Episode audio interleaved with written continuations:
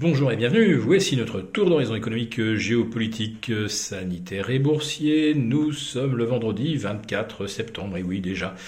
Et pour comprendre comment tourne la planète finance, c'est sur la bourse au quotidien et nulle part ailleurs. Et l'épisode du jour s'intitulera Est-ce enfin le moment tant attendu par les banques? Oui, car euh, les banques, sans être en retard sur l'évolution des indices, n'ont peut-être pas donné encore la pleine mesure de leur potentiel. Il manquait cet ingrédient fondamental, des taux en hausse qui laissent augurer euh, d'une euh, hausse des marges. Et là, en question hausse de taux, on est servi, puisqu'en l'espace de 48 heures, nous voyons nos OAT prendre 11 points de base à 0,11 et demi. Et je regarde à l'instant nos Tibons américains. Oui, ils sont à 1,44. Ils avaient terminé jeudi à 1,30 et demi. Ils rouvraient hier à 1,33. Et euh, nous les retrouvons donc 11 euh, points plus haut. Et surtout au-delà euh, de cette frontière technique importante des 1,37. Bon, pour les chartistes, ça correspond à la moyenne mobile à 200 jours, mais ça correspond également au niveau maximum atteint durant tout l'été, et ce qui avait donc permis au record de s'enchaîner, puisque l'évolution l'évolution du loyer de l'argent semblait littéralement figée. La Fed a envoyé un double message euh, mercredi. Oui, il y aura bien tapering et peut-être extinction du, quantitative easing dès l'été 2022. Et derrière, sans attendre, on enchaînerait sur une hausse de taux, alors que Jérôme Powell avait précisé que ce n'est pas parce qu'on arrêtait le tapering que l'on euh, s'engageait obligatoirement dans, dans un cycle de hausse de taux. Ça pouvait attendre, d'autant plus qu'on espérait le retour de l'inflation proche de l'objectif des 2%, après avoir bondi au-delà des 5%. Peut-être qu'on sera d'ailleurs encore euh, au-delà des 4,5 d'ici la fin de l'année. Autrement dit, même avec des taux qui atteindraient 1% fin 2022, eh bien, euh, n'importe quel épargnant perdra encore 3,5% sur son épargne. Euh, 3,5, c'est encore supérieur au rendement des actions qui risquent également de s'amenuiser si demain euh, l'argent devient moins abondant.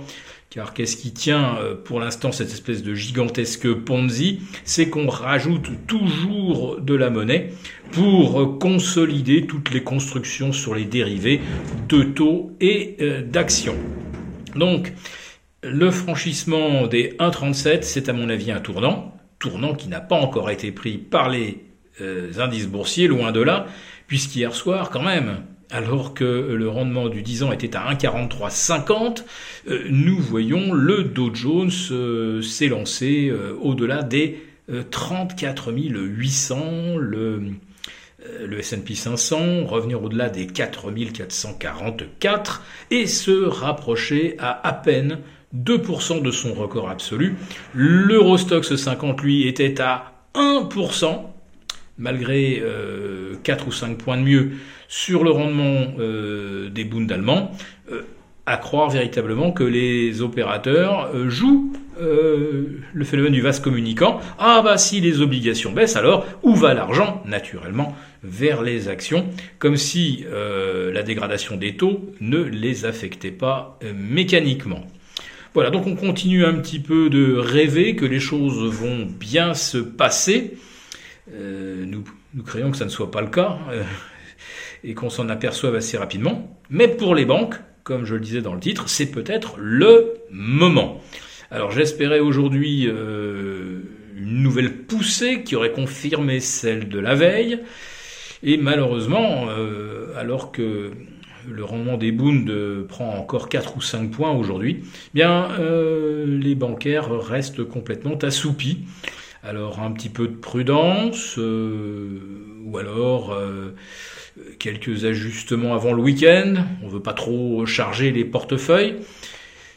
En tout cas, le grand départ, le top départ pour le compartiment bancaire, il n'est pas encore là. Alors si on devait trouver un, secteur qui euh, pulvérise tous ces, toutes ces résistances, eh bien, euh, on va le trouver euh, du côté de l'énergie et des matières premières, avec un indice CRB au-delà aujourd'hui des 28, et le baril de pétrole qui continue sa poussée. on est au-delà des 73 hein, sur le WTI. Il n'y a plus grand-chose. dernier obstacle à 75. Et ensuite, on pourrait s'envoler en direction des 80 puis 85. Euh, les commentaires sur les, marchés sont que pour l'instant, eh bien, euh, le pétrole est de plus en plus rare sur le marché. Donc, euh, si l'OPEP ne rouvre pas les robinets, eh bien, c'est tout simplement le jeu de l'offre et la demande qui fait les cours aujourd'hui. Nous ne serions pas complets si nous ne terminions pas par les cryptoactifs. Alors eux, nous avons déjà établi une relation de plus en plus étroite avec l'évolution du taux d'intérêt, eh bien aujourd'hui, on observe du moins 7,5 sur le Bitcoin à 40 000, 41 400.